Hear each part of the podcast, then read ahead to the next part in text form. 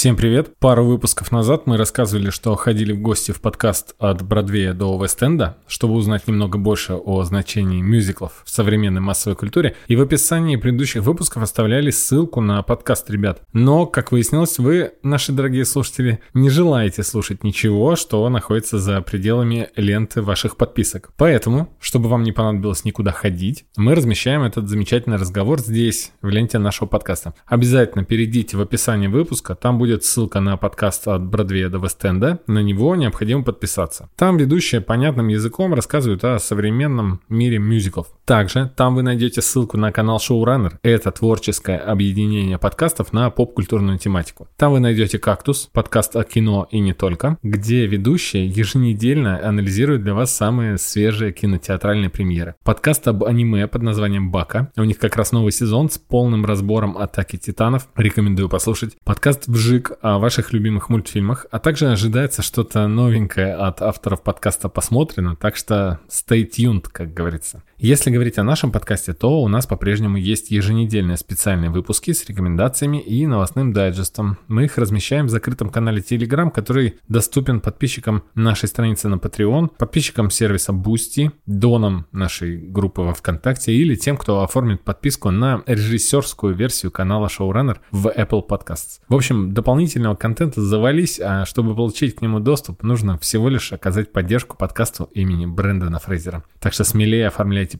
подписку. Все, теперь желаем всем приятного прослушивания. Я извиняюсь. Все, Андрей пошел.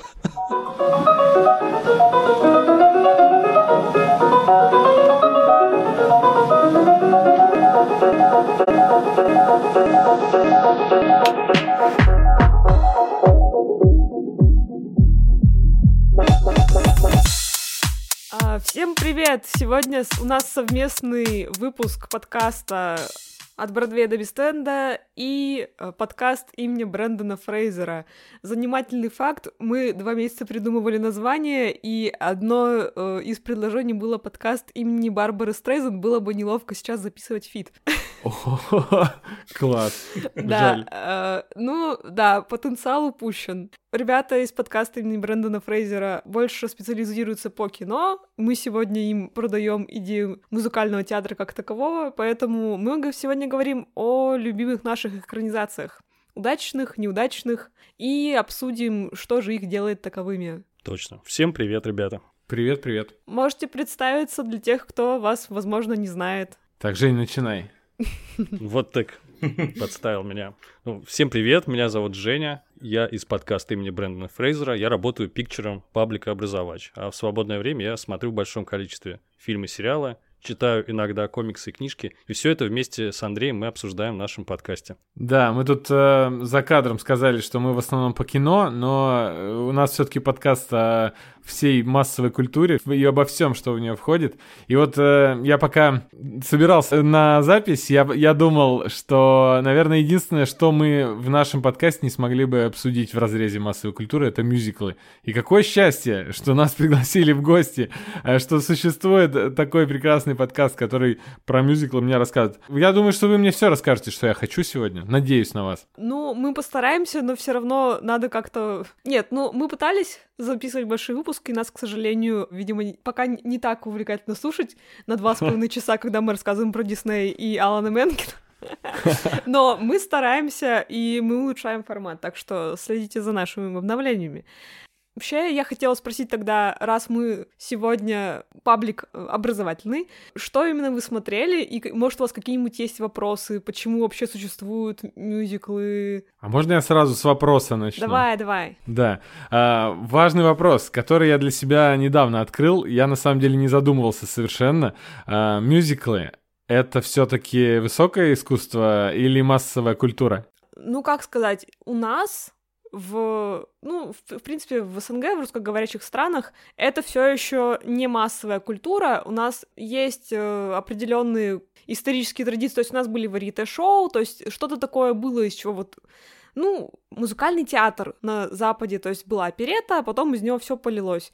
И у нас этот жанр как-то не сильно развился, а там сейчас есть как бы и развлекательные шоу, и есть очень серьезные, прям тяжелые. Мы вот в прошлый выпуск записывали про подростковые мюзиклы и такие, так, а тут, кажется, 18 плюс контент про людей меньше 18. Мясо, мотики, убийства и голые сиськи, буквально. А, здравствуй, мюзикл «Весеннее пробуждение». Ну, мое мнение касательно этой темы, что мюзикл, если смотреть на то, что сейчас происходит на Западе с отношением к этому, потому что в России, как уже было сказано, они не особо прижились и развелись, хотя тоже есть... Э, ну, есть подвижки. Есть, есть, да, есть примеры. А на Западе все-таки стоит понимать, что, во-первых, мюзикл изначально, вытекший из уже несерьезной опереты, он был уже создан как что-то, что не капает на мозг, то есть э, такое более развлекательное, массовое.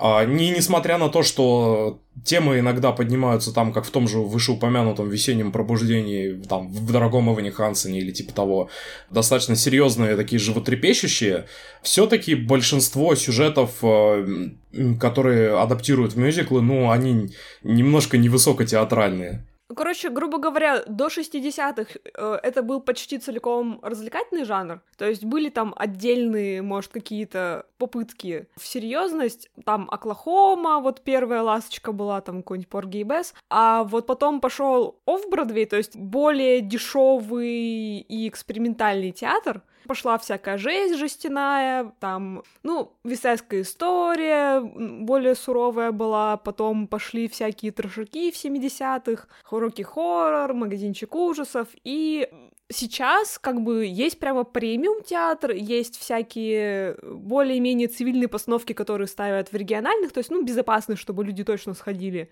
И есть вообще всякая экспериментальная подростковая веселость. В общем, очень много жанров в музыке и, соответственно, очень много жанров в музыкальном театре. То есть есть и фолк-проекты, и попсовые какие-то, то есть буквально поп-музыка, э, джаз, экспериментальщина, очень-очень много всего, и вот про это вообще никто почти не знает, потому что все привыкли, что там мы знаем, призрак оперы, кошки, спасибо, Эндрю Ллойд Вебер, там, не знаю, может быть, что-нибудь кто-то слышал про висайскую историю, но а так... А, еще французский мюзикл у нас любят, кстати. Ага, ну а именно вот э, что-то такое, как элитарная культура, то есть что-то уже такое серьезное, драматическое, серьезное, серьезным э, мыслью заложено и так далее. Это сейчас есть?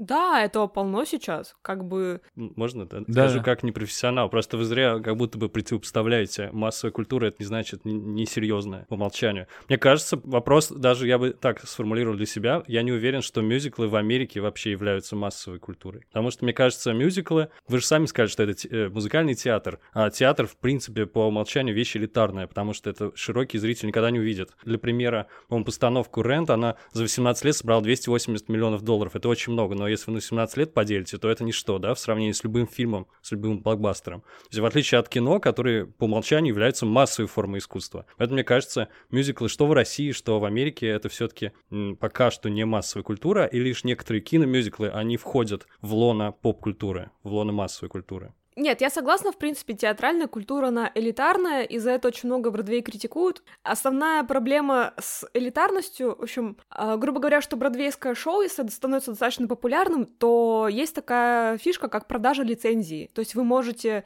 например, в каком-нибудь Вайоминге поставить Эвиту, если вы выкупили лицензию, и там нужно соответствовать каким-то требованиям по декорациям, по постановке, и вы можете показывать это шоу как оригинально написанное. У нас вот, например, в, в Тюменском театре идет сейчас по бродвейской лицензии «Семейка Адамс», например, прям официально. Интересно. Да, серьезно. Я, я ездила, кстати, они очень крутые. Э, я всем э, рекомендую заценить. Я видел в ТикТоке э, вырезки какие-то из э, Битлджуса сейчас завирусились почему-то.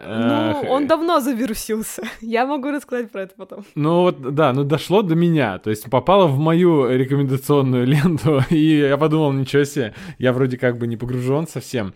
А вот такое мне захотелось сразу посмотреть, и, ну, я в плане того, что что-то готическое, как «Семейка Адамс», и... Ну, Битлджус, э, он круче. Я бы не сказал, что он сильно готический, он, э, скорее всего, такой э, просто раздолбайский, где вам сначала вытирают об лицо вот эту черную готику, чернущую просто, там смерть, гробы и все прочее, а потом появляется Бетлджус и такой, вы что, реально думали, что тут все будут сидеть вот так? Ну, типа, и...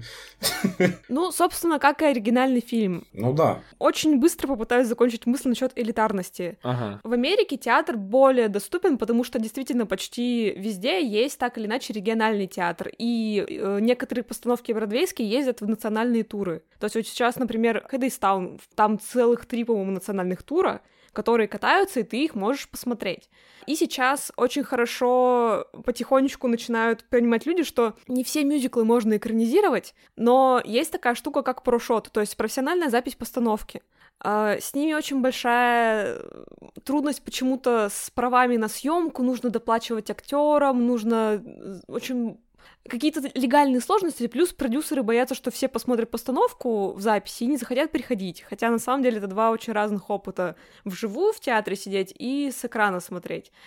Но есть подвижки в эту сторону. То есть в прошлом году вышел прошот Гамильтона, а в этом году у нас э, Come From Away, Диана, хотя про Диану лучше не вспоминать. Мы про нее тоже говорили. А, но Да. в целом, да, основная проблема с театром в том, что он очень трудно доступен для большинства людей. Особенно если вы не живете там в Нью-Йорке и не можете посещать э, лотереи. В большинстве театров есть лотереи, когда ты можешь купить билет на какой-нибудь не Особенно если вы не живете в Тюмени, и у вас нет возможности посетить.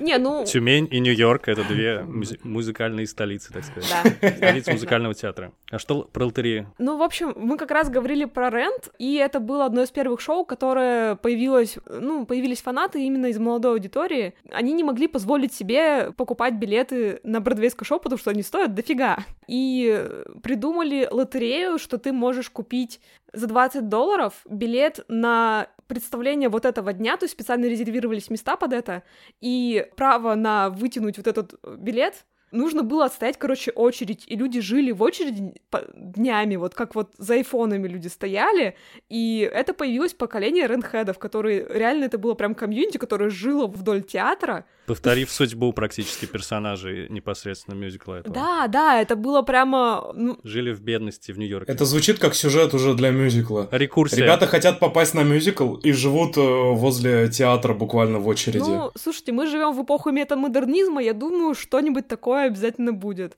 Но единственные, по факту, доступные всем, возможно, посмотреть мюзиклы, это киноадаптации. И с ними бывают очень-очень много сложностей. Вот вы, ребята, например, какие мюзиклы, киномюзиклы смотрели, и что из них вам понравилось, например? Что вы рекомендовали друзьям? Типа, посмотрел кино, классное, а еще там песни? Я, я даже не уверен, что это можно назвать киноадаптациями в основном, потому что, мне кажется, это как будто бы киномюзикл — это отдельный жанр, как будто бы это отдельное произведение, а, которое основывается, собственно, на этом мюзикле. Э, Я даже не знаю, если честно, довольно странная у меня история получилась. Знаете, часто бывает, когда последнее, что ты посмотрел, э, ярче всего у тебя в памяти остается. Но в данном случае не совсем так, потому что я ретроспективно вспоминаю все, что я посмотрел в жизни, и вы думаете, что «Тик-так-бум», который недавно совсем вышел, который я недавно посмотрел, это, наверное, лучший киномюзикл, что я видел в жизни. Да, да. Э, Я объясню, почему. Вот, нас, По-моему, Андрей еще не смотрел, но я уверен, что ему тоже зайдет, потому что мы с ним люди за 30, с ним 30 небольшим. И это, конечно, просто про нас, про наше поколение вообще про... Супер отзывается в душе мгновенно. Человек, которому исполняется 30, и он понимает, что он ничего не сделал еще. Поэтому вообще не покидает меня этот мюзикл абсолютно. Я вообще все прочел, все, что можно про Джонатана Ларсона, даже посмотрел. Рент — это киномюзикл, точнее, киномюзикл Рент. Потому что возможности посмотреть э, оригинальную бродвейскую постановку у меня нет. И вообще, в принципе, я ни одного бродвейского... А, я видел Гамильтон только. Это единственный бродвейский мюзикл, который я видел, собственно, в жизни. Именно запись, э, которая на Disney Plus была. И причем я был на Бродвее физически находился, и я помню, что гигантский постер э, мюзикла «Спайдермен». Я только... по- Погоди, погоди, погоди, подожди, подожди. Ты, подожди, там сейчас? Нет, не сейчас. Это было э, 12 лет назад, в 2010 А, году на Бродвее. О, Ты про- такое историческое событие О, боже, застал просто. это- А это редко, видимо. Он, он недолго, да, прошел, видимо? Мюзикл про Человека-паука это, это катастрофа. Про вот про, про то, как ставили мюзикл про Человека-паука, надо снимать кино. Вы просто не понимаете. Да, мы, разумеется, не в, не в теме. Но, по-моему, эту тему не слегка обстебали в сериале «Хоукай». Там была бродвейская постановка мюзикла, посвященного «Мстителям». Да, да, но это скорее, типа, было больше пародия на Гамильтона, и э, если ты смотрел киномюзикл «Рент», ты мог узнать голос человека, который пел за Капитан Америку, это Адам Паскаль, который в «Рент» э, был Роджером. Да-да-да, я понял. Э, рокер. А, точно, сейчас я понял, только там волосы были короткие. Я бы, конечно, если бы не сказал, не вспомнил бы его, да. Но вернусь к тик-так-буму, наверное, раз уж это такая незаживающая рана у меня, потому что, повторю еще раз, я все посмотрел. Я, мне сложно, если честно, говорить, что это мюзикл или что это адаптация. Я думаю, что Лин Мануэль Миранда тоже так не считает. Я посмотрел интервью, которое он большое сделал для Netflix. И он, в принципе, тоже сказал, что он э, сделал что-то свое. Потому что он взял офф-бродвейскую постановку Вообще, да, давайте сначала расскажем. Э, я думаю, ваши слушатели знают, а наши нет. Э, что жил-был Джон Тол Ларсон, писал всю жизнь. Он свой мюзикл «Супербия», ему вот уже вот-вот исполнится 30 лет, а мюзикл так и не поставлен, и, в общем, живет он в нищете, прозябает, и все ждет, когда же с ним случится это. Вот, собственно, об этом и фильм «Тик-так бум». Его оперу «Супербию» так никто и не увидел на самом деле. И вот эту всю боль а, от этого состояния он изложил в своем рок-монологе 50-минутном. Это череда песен, я не помню, сколько там песен, 10 или больше. И она как раз легла в основу всего то, о чем я и рассказываю, собственно. После его смерти этот рок-налог был переложен на три голоса и превращен в бродвейскую постановку, как раз которую можно посмотреть. О, в бродвейскую, то есть за пределами Бродвея. Так вот, Лин Мануэль Миранда, я думаю, ваши слушатели тоже знают прекрасно, что это человек. По-моему, это супергерой какой-то из мира мюзиклов, и его биография на Википедии это что-то потрясающее, по-моему. Человек, у которого как будто получается все, в некотором смысле он антоним Джонатана Ларсона. Э, они, кстати, оба получили Пульцеровскую премию э, за свои произведения. Так вот, он является режиссером, это его кинодебют, а до этого он занимался всем-всем-всем на свете, писал песни, был композитором, актером, и самое главное, он поставил два крутых мюзикла, один из которых э, Гамильтон получил Пульцерскую премию. Благодаря чему он, кстати, выступал э, там в Белом доме неоднократно и так далее. И он рассказал, что он, собственно, из этой бродвейской постановки взял основу, несколько песен, которые не вошли, он взял из рок-монолога, и плюс добавил пару песен из э, оригинальной вот этой оперы Джонатана Ларсона «Суперби», которую никто никогда в жизни не слышал. И получилось нечто самостоятельное, на мой взгляд, и в музыкальном смысле, и уж с точки зрения режиссуры тоже, потому что, мне кажется, это невозможно на сцене, а многие номера просто вообще немыслимые. Например, «Сандей», да, это чисто киноистория какая-то, киноэпизод, потрясающий, на мой взгляд. Так что я тут как с позиции кино. Кино это потрясающе. Не знаю, хорошая это киноадаптация мюзикла или нет, потому что я посмотрел кое-какие выступления на Ютубе. Это совершенно другое. Что-то совершенно другое, хотя с той же музыкальной основой. Ну, я могу сказать, что суть любой адаптации это независимо мюзикл, кино или комикс, например. Суть адаптации это взять идею первоисточника и по максимуму использовать тот творческий медиум, в который вы его адаптируете. То есть, грубо говоря, а, если вы делаете адаптацию, нужно сперва подумать, а нужно ли оно в этой форме? Зачем вот это, например, делать кино? Может, это лучше в анимации, или это лучше сделать книгой, то есть какую-то идею. И в этом плане «Тик-тик-бум» действительно это один из моих любимых теперь киномюзиклов, потому что он, во-первых, безжалостно подходит к недочетам оригинала, то есть, будем честны, э, в «Тик-тик-буме», который и рок-монолог, и мюзикл, там есть, например, песни, от которых вот они избавились, вот песня про сахар и э, зеленое платье. Песня про сахар вообще не понимаю, о чем Джонатан Ларсон думал, когда он, ее, он ее вставлял. А песня про зеленое платье, ее никто не поет этот номер, но пока э, вот Джонатан со своей девушкой целуются после вечеринки, она звучит по радио в обработке такой попсовой. И она есть на альбоме, то есть они сняли этот номер и поняли, что он мешает динамике. Э, мы точно знаем, что они его сняли, потому что кусок из него был в трейлере, а в самом фильме нет этих кадров. И, ну, соответственно, они заранее записали музыку, то есть он планировал, что он будет. И они, видимо, посмотрели потом режиссерский монтаж и поняли, что она мешает. И поэтому, уж не знаю, Лин Мануэль решил или Стивен Левинсон, который писал скринплей, но они его убрали, и это хорошо. В этом году у нас вообще, кстати, было очень много киноадаптаций мюзиклов. Э, в... Сколько у нас э, получилось в списке, когда мы на Новый год планировали, Влад? У, так, ну если брать Эван Хансен, получается... Все говорят о Джейми. Все говорят о Джейми, да. Вестсайдская история, Тик-Тик-Бум, и из оригинальных у нас была Богомерзкая Золушка. про которую мы даже не говорили. И было два прошота. Come From Away, э, гости отовсюду, и Diana: The Musical. Вот мы говорили сейчас про Хоукая, вот про первую серию, где у них вот этот вот издевательски выглядящий бродвейский мюзикл про Мстителей. Вот если вы хотите ощутить тот же уровень кринжа только на два часа, вот это прошот мюзикла Диана, потому что... Спасибо большое за рекомендацию. Ну, он есть на Netflix, если что, это очень смешная история. Постановка должна была открыться в прошлом марте, и Бродвей закрылся просто на локдаун на, на целый год. И они, уже находясь в локдауне, теряли деньги, соответственно, продюсеры, и они приняли волевое решение снять это все, продать Netflix и привлечь тем самым аудиторию но, в общем, все вышло ровно наоборот, и мемы с, с, со скринами из, из него просто разошлись по всему Твиттеру. Если вы вдруг видели где-нибудь скрин, где подозрительно похожая на Диану женщина кричит «Вот что бывает, если выйти замуж за Скорпиона», вот это вот оттуда. Я думал, это из Спайдермена что-то. А, нет. Кстати, по поводу, пока мы далеко не ушли от Тик-Тик-Бума, хочу двинуть э, тему и плавно так перетечь в следующий тейк по поводу киномюзиклов и их удачности очень много в адаптациях, неважно каких адаптациях, музыкальных адаптациях, комиксных адаптациях, играет а, ощущение погруженности в первоисточник. То есть такая штука была, например, в а, фильме Человек-паук через вселенную. То есть, который анимационный, но он сделан в стилистике комиксной. То есть, ты, ощущение, будто ты а, смотришь анимированный комикс. В Тик-Тик-Буме это работает, потому что по большей части, несмотря на то, что там иногда песни сменяются э, перебивочками из реальной жизни Джонатана, у тебя все равно ощущение, будто это все какой-то один театральный акт огромный. И, и ты как будто в зале сидишь, смотришь на Эндрю Гарфилда, который играл Ларсона, и смотришь на его мимику, на его переживания и все это прочее. Вот такие штуки, по ощущению, они очень сильно на воспринимаемость э, адаптации влияют, на мой взгляд про киночасть, можно сказать, если расценивать как фильм это все же. Вот эти ставки, как ты их назвал, реальные, реалистичные из реальной жизни, они для меня очень ценны.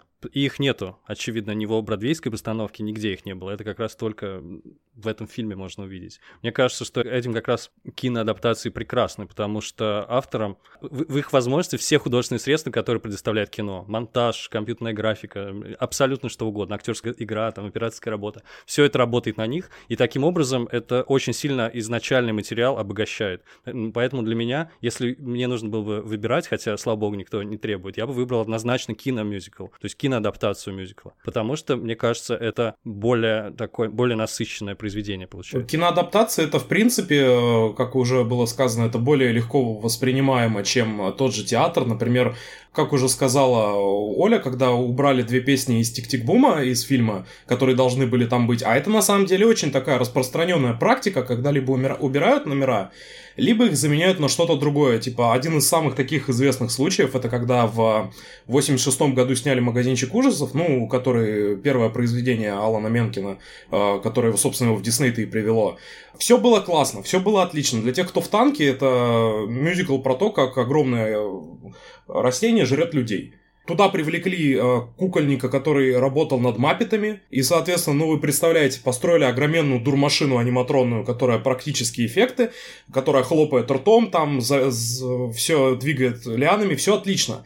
Все было отлично вот до концовки. Когда люди посмотрели на тестовом прогоне оригинальную концовку, которая была в театральной версии, они сказали, не, ребят, ну это вообще какая-то мракуха, мы не, мы не видим актеров, мы не знаем, что с ними все в порядке, ощущение какой-то вот пустоты, что вот мы ни к чему не пришли по итогу. И концовку заменили. Так их реально сожрали там, да, я полагаю, на сцене? Ладно, без спойлеров, просто чтобы... Да ладно? Сожрали, сожрали. Нет, ну без спойлеров, потому что ходят слухи о том, что планируется прямо серьезно ремейк с очень хорошими актерами на главных ролях. Да. Дойдем. Дойдем до этого. Ну, в общем, э, суть в чем? Я была на постановке магазинчика ужасов в Москве, и нет большего кайфа, чем как... Ну, вообще, если что, это довольно веселый мюзикл.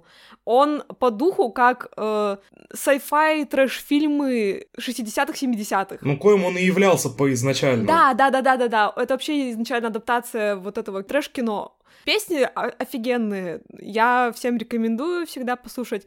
Люди, когда приходят, они, видимо, забывают, что название магазинчик ужасов, и они вайп ловят веселый, и потом просто в конце первого акта, когда жрут первого человека, первую жертву. И занавес падает, и просто люди, которые сидят и думают, я пришел на комедию, а что происходит? А еще нету мюзикла по нечто Джона Карпентера? Это было бы прекрасно. Нет, нет, но есть мюзикл по э, зловещим мертвецам. А, Не то же самое, но ладно, хорошо, принимается.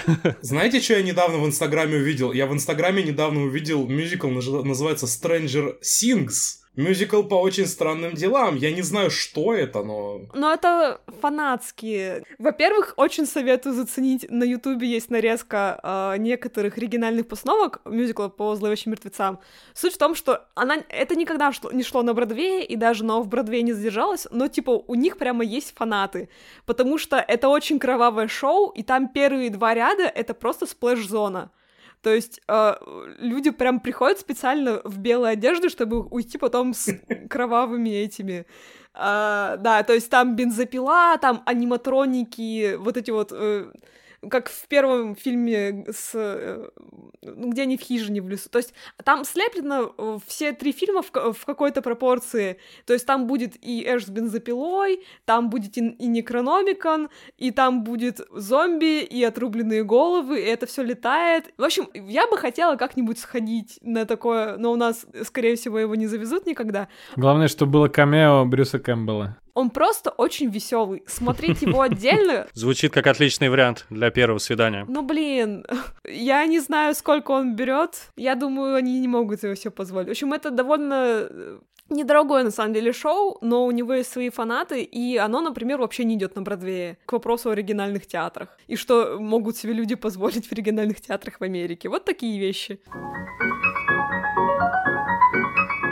У меня начинает складываться ощущение, что скоро введут какое-то правило, э, как э, правило 34 про порнографию, только про мюзиклы, что Оно уже есть. про все уже есть мюзикл. А давайте, Блиц, по несколько от Андрея, несколько от Евгения. Типа вот, попробуйте угадать, какие медиа вещи можно сделать мюзиклы, а мы с э, Владом будем отвечать, если уже такие. Какие-то фильмы, которые или или просто любые Фильмы, мультфильмы, книги, не знаю, аниме, что угодно. Неужели по аниме есть? О, в Японии очень любят мюзиклы, на самом деле. А, точно. Да я вообще тоже подумал, когда вы начали говорить про бродвейский, ведь не, ну, Свет Клин не сошелся на Бродвее, очевидно. Нет, нет, Он а, по всем мире ставит мюзиклы, в России тоже. Я, и, кстати, э, об этом можно поговорить отдельно, но не сейчас, я имею в виду. Почему не взлетел, так сказать, жанр? Потому что есть печально известный Нордост, а ведь это был суперхит. Да. Это суперхит. Причем и книжка прекрасная, «Два капитана», который поставлен, потому что там, там все, все звезды сошлись. И вот э, что-то такое вот э, злой рок э, помешал всему этому. Э, Хотя это была бы абсолютно легендарная вещь, я думаю. А, то есть и в России есть, и во Франции есть, а в Японии уж сам Бог велел, да. И у них там наверняка есть и Ну мюзиклы с участием этих самых нарисованных персонажей голографических. Что-нибудь такое у них тоже наверняка присутствует. Или гигантских роботов. Так, э, отвечайте, есть мюзикл по Евангелиону? Нет, по-моему, нет. Это и так мюзикл, по-моему, я не знаю, о чем ты. Там очень сложно с правами. Там очень сложно с а, аудиторией, с ориентированностью на аудиторию. А, Я прям представляю этот мюзикл по Евангелиону. Это огромная сцена, ну, чтобы там куклы роботов боролись. Ев. Огромная сцена, прожектор один просто светит, стоит вот этот раскладной стульчак, и Синди такой... Да, и, хор такой, Синзи, полезай в робота! Звуки чавканья, рука крупным. Да, но Блиц у нас посыпался сразу, с первого же раза я не попал в мюзикл, с первого вопроса. Нет, а, а расскажите, есть какие-нибудь известные аниме, прям, которые все знают? По темному дворецкому есть два мюзикла, типа с продолжением. По первым каким-то нескольким аркам и по тё- э, аркам темного колледжа. Типа есть два мюзикла точно. Так, а еще? Потому что я это не знаю. Тетрадь смерти. Тетрадь смерти очень известный О, мюзикл, и неплохо. есть русская адаптация концертная. Они сейчас ведут переговоры с японцами на то, чтобы типа могут поставить в Москве. По Sailor Moon есть мюзикл. Да. А, па-па-па-па-па. Моя георгская академия есть клевый польский мюзикл. И почему-то они засмеялись в этот момент. Нет, это просто есть, ну как, э, По Ведьмаку есть? Вот, я надеюсь, что в Польше есть э, мюзикл по Ведьмаку, потому что если его нет... по Ведьмаку не знаю, то есть я сейчас не гуглю. Есть Мне кажется, что в Польше есть все по Ведьмаку. Да, я есть там- Есть пиво, парк аттракционов. Тут нужно учесть, типа, официальный, мы говорим, или фанатский, потому что фанатских очень много. Вот недавно вышел фанатский аудиомюзикл по сериалу «Ганнибал» на три с половиной часа. О. Я все еще буду слушать, что там понаделали. Но вот, да, то есть на самом деле очень много сейчас независимых проектов. Если вы вдруг знаете сериал «Бриджертоны», ну, хотя бы слышали. В общем, мы говорили про ТикТок, что вот до Андрея, который не шарит вообще за мюзиклы, в ТикТоке дошли какие-то что-то по Битлджусу. Да. У Битлджуса интересная история в том плане, что постановка была на Бродвее сделана, и у нее сперва были не очень большие сборы, и он начал раскручиваться, когда там, в общем, девушка, которая играет в постановке гёрлскаута, и также была дублерша Лидии, главной героини, она начала записывать тиктоки бэкстейджевые с другими актерами, и они очень сильно завирусились, и подтянулась молодая аудитория, и специально учли вот это вот продюсеры, снизили немножко цены на билеты, и больше молодых людей смогло позволить себе ходить на Бродвей, и он поднялся. А можно небольшую ремарку? Просто мало кто знает. Я случайно Да-да. обнаружил на сайте Большого театра, что у них тоже есть какие-то квоты, и они бесплатно студентов приглашают посещать практически любые их спектакли. Это не мюзиклы, конечно, но вдруг кому-нибудь это будет полезная информация. А, да, полезная информация. окажется. Особенно, кто является студентом. Я уже нет. Кстати, вы, называется, не поверите, но я нашел российскую фэнтези-рок-оперу по мотивам саги «Ведьмак».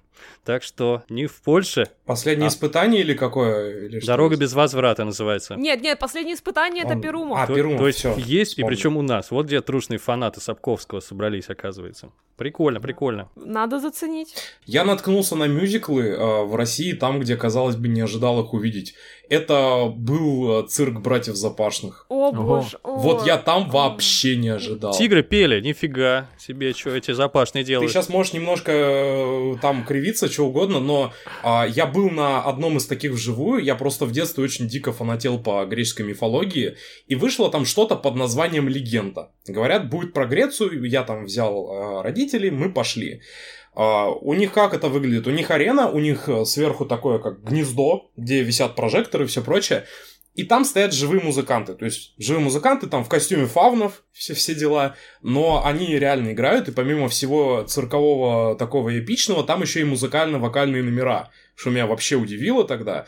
И по факту-то это было хорошо сделано. Реально хорошо. И это не единственный их проект. А поют живьем, да? Поют? Да, они поют живьем. Ну, слава богу. Они поют живьем. Я видел, я видел, что они поют, они разговаривают живьем. У меня после этого там всем, кто пришел и всем, кто немножко там денег дал, там давали а, цифровые копии, то есть диски с записью этого выступления. И я смог вблизи посмотреть вот на все это, потому что ну, из толпы мало чего видно. Не знаю, меня прям впечатлило. Что ж, молодцы. Это же не сами запашные, правильно? Это их, их театр. Ну, их театр, там они в коллаборации с Сафроновыми были. Понятно. Ну что ж, прекрасно, прекрасно. Видите, как многогранен и многолик мюзикл, особенно отечественный, от Ведьмака до Запашных. А, Давайте немного вернемся к киномюзиклу. Да. Андрей, Андрею есть что сказать, я уверен. А про кино, я просто, я так понял, что в среде любителей мюзиклов, а в частности в вашем подкасте, э, вообще самое упоминаемое имя это Ли Мануэль Миранда, да, про которого мы уже сейчас э, упоминали. А, я просто знаю, что там в, среди фэнтези там ни одного подкаста не обходится без упоминания Аберкромби. У вас вот самый главный человек в мюзиклах это Миранда. Я просто, чтобы еще раз дать понять, э, в какой степени я меня мюзиклы обходят стороной, ну, степень моего погружения. Я мюзиклы люблю, но насколько нужно, насколько мало я шарю, например. Я просто смотрел сериал Темное начало. И там впервые увидел этого актера. Актера, я подумал, ну, он какой прикольный, симпатичный, улыбчивый, харизматичный э, чувак. И я понятия не имел, конечно же, к каким проектам он э, имеет отношение. И, ну, то есть, соответственно, Гамильтона в глаза не видел тогда. А уже потом, когда э, сейчас завирусился Тик-Так-Бум и Энканто, который, от которого я в восторге остался, это последний, как вот Женя сказал, последнее, что посмотришь, а оно сразу в- э, приходит в голову. Ну, я... э, мне больше всего в последнее время понравился Энканто. А ты Моану смотрел, там тоже песни его. Нет, я не смотрел Моану. Прям, э, А вторую часть говорят, что он даже сценарий будет писать. Ну, я тебе говорю, это вот у тебя же, у нас есть с тобой любимчики всякие, которые во всех медиумах, да, во, все, Да-да. во, во всем преуспевают. Вот он такой же, это наш новый супергерой.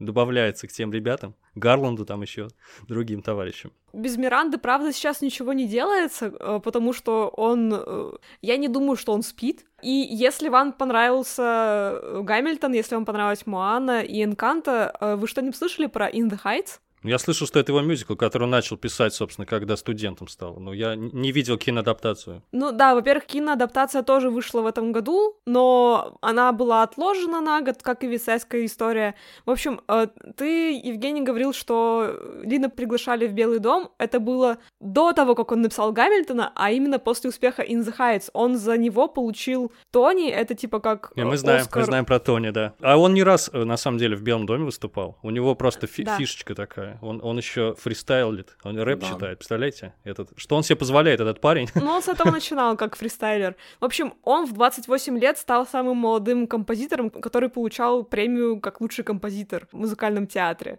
Именно за In the Heights. Так что э, киноадаптация, кстати, неплохая, нам понравилась. Погоди, Влад, ты, ты же смотрел, да? Да, я смотрел, я смотрел, мне так уж свезло, что я наткнулся на нее, увидел, что она вышла, она вот она здесь на стриминговых сервисах. Она летом я на нее наткнулся, и это такая очень летняя история, и это масса реверансов э, району Вашингтон-Хайс, в котором Лин родился и вырос. И э, также масса реверансов его предыдущим проектам, потому что если вот кто, кто-то видел Гамильтона, очень много таких узнаваемых лиц вы увидите и в In the Heights. Но не больше, чем в Тик-Тик-Бум. Кстати, вот э, Женя уже видел, Андрей, ты, ты еще не видел Тик-Тик-Бум. В общем, сцена с Sunday. Э, Женя, ты понял, что в ней происходит? Да, я понял, да, несмотря на то, что в тот момент, когда я смотрел, я, я лишь догадывался. Я понял, что эти люди остались там не случайно и поют вместе с э, Гарфилдом. Потом я прочел, естественно, что это настоящие звезды Бродвея. И вообще, э, супер трогательное интервью, которое Миранда для Netflix сделал. Он сказал, что он хотел дать э, Джонатану Ларсону тот хор, которого он никогда в жизни не имел, с самыми крутыми Да. звездами бродвейскими. Это, конечно, бе- безумно трогательный момент, потрясающий. Ну, в общем, э, да, я про Тик-Так Бум вообще много могу говорить. Ну, я понял, да, это кроссовер невероятный Да. всех, всех бродвейских звезд. И я, я- там просто на Википедии без счету их, я, я там, может быть, одно лицо узнал. Там, вот этот мужик в Мистере Роботе играл, там, этот еще где-то видел. Но в целом, конечно же, я как не знаток Бродвея, я их не знал. Еще хочется Да, это было мощно. отметить, что вот э, в среде м, любителей по- поп-культуры, таких как я, э, я особенно не погружаюсь, например, в тему мюзиклов, если я смотрю мюзикл. Он мне обычно попадается по другой какой-то причине. То есть, если, например, я там 15 лет назад сидел, пересматривал все фильмы Тима Бертона, с ума сходил по Джонни Деппу, и вдруг выходит Свинни Тот, я, естественно, его смотрю. Не потому, что это вышел мюзикл, а потому, что это новый готический фильм, э, сказка э, кровавая от Тима Бертона, которого я обожал. Таким образом, и сейчас я также натыкаюсь на... Ну вот в Хоукае, да, была сцена, э, где они смотрят мюзикл. Я, естественно, не могу знать, что там э, какой-то узнаваемый для вас актер э, или голос Так я его. тоже смотрел, но не Да, узнал. не и узнал, я да. в защиту мюзиклов, вообще культуры мюзиклов, хочу просто пролоббировать, что такие вещи нужно в любопытные факты добавлять на страницы фильмов и, и так далее, рассказывать об этом людям. Потому что для меня это клевый, крутой факт. А я его не знал, когда смотрел. Ну, насчет того, что вот Андрей, кстати, хорошую мысль поднял. Даже сейчас, когда даже на Западе, где мюзиклы переживают сейчас некоторый ренессанс, то есть больше начинает выходить музыкальных проектов, если посмотреть трейлеры экранизации, особенно первые тизеры, Эван Хансен так делал, Висайская история, первый трейлер так делал, они все как будто стесняются, что это мюзикл. Если вы проверите, сейчас, по-моему, тизер первый, который выходил в Висайской истории, там же никто не поет в кадре. Все знают. Там есть закадровое пение, и там есть э, музыка. Но кадры, которые показаны, там никто не поет. То есть они как будто бы такие, это очень красивый фильм, и его снял Стивен Спилберг. А еще это мюзикл. Есть какое-то предубеждение против э, вот этого всего. Я обратил внимание, у меня, например, когда мы смотрели первый тизер э, Вестсайдской истории, у меня э, жена, она не поняла, что это будет мюзикл, Мгм. и когда там, там же кон- то ли кончается он, то ли какой-то из моментов, где две банды выходят, и они так выстраиваются друг напротив друга, и как кажется затемнение, она даже пошутила, что они что, сейчас будут танцевать, и я говорю, ты не поверишь. Ну, Катя как будто вне контекста мировой культуры существует. Она не знает, что существует мюзикл «Вестсайдская история» оскароносный. Но это довольно странно, потому что ну, мюзикл вообще, конечно, американская история. И что уж говорить, очень сильно многие из них завязаны на американской истории и культуре. Даже, от Гамильтона до Вистайской истории, вообще все, что мы перечислили, The Heights, да, э, это все американские истории. Э, ну, мне кажется, довольно странно. То есть для меня очевидно, что, что это Вискайская история, что это мюзикл, сейчас будут петь, я понимаю, что будут петь. Это все-таки подразумевает определенный культурный контекст у человека. Ну, я не согласен, что они стесняются, мне кажется, нет. Но, но могу сказать, что в «Тик-так буме» чудовищный трейлер. Просто вообще ни, ни, ни один человек в мире не захотел посмотреть фильм после этого трейлера. Я его посмотрел после фильма для интереса. Я захотела посмотреть, потому что... Ну, ты знаешь Джонатана Ларсона, наверное, Нет, да? первый что... трейлер э, начинался с э, того, как э, Эндрю Гарфилд поет акапелла «Боха Даис», и просто он продает эту сцену, я такая, блин, а, но я, я согласна, трейлер отстойный. То есть люди как будто бы индустрия разучилась делать киномюзиклы. Где-то вот в 60-х, 70-х годах это был очень прибыльный жанр до того, как мы познали про, э, прелести супергероики. Это были самые кассовые штуки вообще-то. «Моя прекрасная леди», «Холодоли», огромные продакшены, и, соответственно, индустрия привыкла к, к таким проектам, люди знали, как их делать.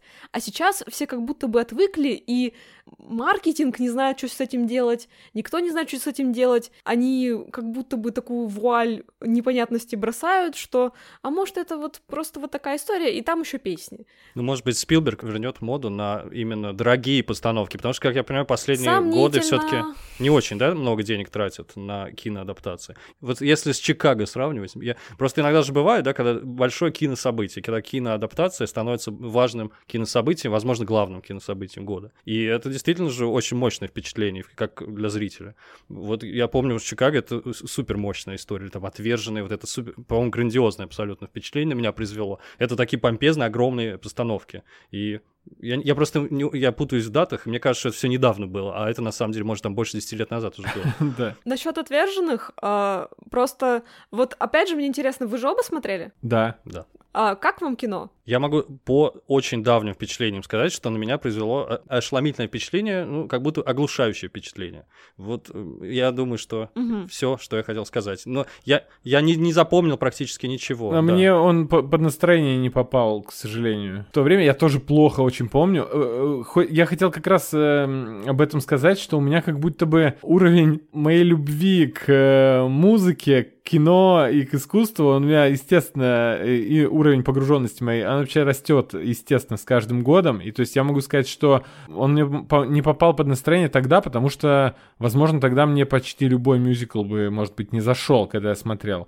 А сейчас я, например, натыкаясь просто случайно на что-нибудь э, в жанре мюзикла, на тут же сцену после титров Хоукая или там я вот недавно сериал э, «Необыкновенный плейлист Зои», э, Зои, я начал его смотреть не потому, что это мюзикл, и я потому что не являюсь, как вы, там, пораженным фанатом мюзиклов, просто потому что это какая-то лайтовая комедия, мне очень нравится Джейн Леви, э, мне очень нравится эта актриса, и когда начался мюзикл там, я ощутил такой, знаете, подъем нем- немного духовный, ну, то есть мне, я понимаю, насколько мне сейчас это близко, и про то, что вот боится, например, э, массовая культура э, немножечко мюзиклов, про тизеры те же самые, я хотел добавить, что у нас, например, российская, в частности, э, аудитория, она немножечко не повзрослела как будто. То есть я, будучи 15-летним пацаном, смотря какой-нибудь мюзикл, я немножечко кринжевал, когда начинали петь. А, а сейчас я кайфую. И таким же образом, э, а обычный зритель э, не кринжует почему-то, когда в «Форсаже» одна машина из небоскреба, из окна из друг- заезжает в окно другого небоскреба. А у меня наоборот все сейчас становится. То есть 15 лет назад я мог кайфовать от «Форсажа», сейчас я, я кринжану, но от мюзикла я э, удовольствие получу. Но вот что-то с «Отверженными» еще не сошлось. А, а что ты хотела сказать про них? Ну, в общем, есть такая мысль внутри комьюнити. Вы никогда э, не смотрели, наверное, ничего связанного с отверженными помимо фильма, но суть в том, что фильм, он хорошо снят, но с точки зрения мюзикла он кошмарный. Мы переводили целое видео, целое видеоэссе, где там Ты имеешь в виду, что сама история, сам фильм, как кино хорошо Нет, нет, снято? нет. Э, С точки зрения того, как там записана музыка, это катастрофа, потому что А хорошо ты имеешь в виду, что визуально, да? да, да, то есть он, Мгм. Том Хупер, он неплохо снимает, но то, что случилось с кошками, это прямое доказательство того, что лю- люди не поняли, что он неправильно все сделал в отверженных. Там вся... Э, почему долго не было экранизации вот очень заслуженного, знаменитого мюзикла? Потому что продюсеры хотели, чтобы что-то революционное сделал режиссер какой-нибудь предложил. И Том Хупер, который никогда не, не снимал музыкальные фильмы, сказал, а что если мы запишем звук вживую прямо на сете? Вы представляете себе, что такое съемочная площадка и насколько там шумно? Им пришлось заглушать вообще любые половицы, любое все. Mm-hmm. А, сцена, когда Эпонин идет под дождем и поет, там же, ну, вне кадра все понимают, что там 500 человек съемочной команды, и идет дождь. И они в дождевиках, и они записали этот номер, и потом все, что слышно в микрофонах, это шум капель, падающий на дождевики и их обернули тряпками всю съемочную команду. И это не самое главное. Съемочный день длится 8-10 часов. На Бродвее... А, кстати, мы часто говорим, но бродвейская рабочая неделя, у них нет замещающих почти людей, то есть э, основной каст вырабатывает полные смены 8 раз в неделю, то есть 7 дней в неделю плюс одно добавочное выступление в воскресенье. Им нужно голос держать всегда в тонусе, но они никогда не поют больше 3-4 часов в день. Угу. А если ты поешь каждый день по 8 часов, то можно остаться без голосовых связок. Или история про то, что режиссер заставил Энн Хэтуэй за две недели сбросить почти 15 килограммов веса, и она все еще не может восстановить здоровье. Или история о том, что Хью Джекман обезвоженный, чтобы было видно рельеф мышц, пел, и, соответственно, у него не было никаких, никакой влаги в голосовых связок, и они звучали а, как два куска наждачки, которые друг... Э, по... настолько полное непонимание процесса создания чего-либо, что чудо, что у них никто не умер на сете, что никто не был травмирован, что вообще получилось какое-то кино из этого. За всей грандиозностью, за всем вот этим вот шикарным актерским составом, то есть там были профессиональные актеры музыкального театра, а, был Эдди Редмен, который просто очень ответственно ходил к очень хорошему человеку заниматься и поставил себе вокал. В общем, это абсолютно дикая история. И после этого все решили, что Том Хупер умеет снимать э, мюзиклы, и дали ему денег на кошек. Там, по крайней мере, на компьютере все нарисовали, поэтому никто не пострадал. Не пришлось худеть. Никому не пришлось худеть. Не упоминай кошек. Хью Джекмана он не отпугнул от мюзиклов, тем не менее. Да, и мне вот интересно, это как кино-то работает, потому что я не помню уже практически. Я помню, что это что-то очень громкое такое, и очень костюмированное, дорогое, красивое. Там есть хорошие моменты с точки зрения киноязыка, но меня, например, раздражают очень крупные планы на лицах и трясущаяся камера. Там, ну, в 2012-15 годах было очень модно тогда так снимать, типа, ре- более реалистично. Тогда, Андрей, вот твой любимый киномюзикл, вот, который ты видел в каких-нибудь там годах любых? Вот на вскидку можешь вспомнить? На вскидку сложно. Я вот э, как раз-таки сказал про Энканта, потому что он занял меня вообще э, всю мою душу последнее время, потому что я хожу и напеваю про Бруно, и она в плейлисте у меня. Это Welcome to Family. А, ты про открывающую песню? Да. Но мне еще нравится песня, я забыл, как зовут персонажа, накачанную девушку. А, Луиза. Луиза. Uh... Under the Surface. Луиза. Да, Хорошая да. песня, да. Супер. Да что, умеет он песни писать, что говорить. Хороший парень, молодец. Да, э, Добрый чел, В общем, я, я, я не смог вот так сразу накинуть. Сейчас я вспомню и, может быть, что-то э, скажу, но, но в целом меня просто занимает э, появление мюзиклов, э, то, как вот мы с Женей часто анализируем то или иное явление, и э, как оно в массовой культуре распространяется, и то, как мюзиклы проникают во всякие разные вещи. Ну, то есть если идет ситком, и в, за 8 сезонов или 10 э, ситкома одну серию кто-нибудь да сделает в жанре мюзикла, да, или где Барни Стинсон начинает петь э, про костюмы. И вот это, это очень круто. Это значит, что значит, что мюзиклы это людям нужны, не боится их никто. И никто, и никто не кринжует от песни про костюмы. Это, мне кажется, как раз э, очень большая проблема таких эпизодов сейчас в наше время, потому что, мне кажется, это напрямую влияет на воспринимаемость мюзикла как более или менее серьезного жанра, потому что как-то так исторически сложилось, что мюзиклы стебут. Ну, то есть, э, постоянно получается так, что игра идет э, в шутке на том, что вот сейчас начнут петь, и сейчас будет либо что-то э, очень сопливое, либо что-то вот около того. Ну, там шаг влево, шаг вправо максимум. Я, честно, я теряюсь в догадках, из-за чего это пошло, но, на мой взгляд, иногда делают вот это как в том же, э, в том же Хоукае, например. Это э, во многом это чисто стебная сцена вот этого всего того, насколько в массовую mm-hmm. культуру проник вот этот образ Капитана Америки.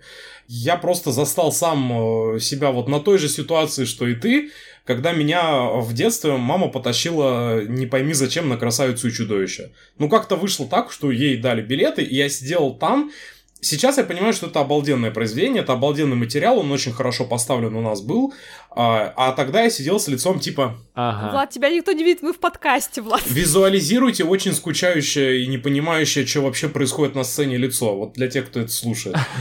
А вот это странно, потому что дети растут на музыкальных мультфильмах. Ну, в том числе диснеевских мультфильмах. А мы вообще... Дети, да, но мы вот как раз сейчас... Я вот не кринжовал никогда просто. Нашли... Меня... Я, я понимаю. На том моменте, когда ты мальчишкой становишься, знаешь, и уже немножечко кринжуешь. И вот у всех, мне кажется, подростков был такой момент. Типа, это не круто, ребят. Вот. А, у меня есть теория на этот счет.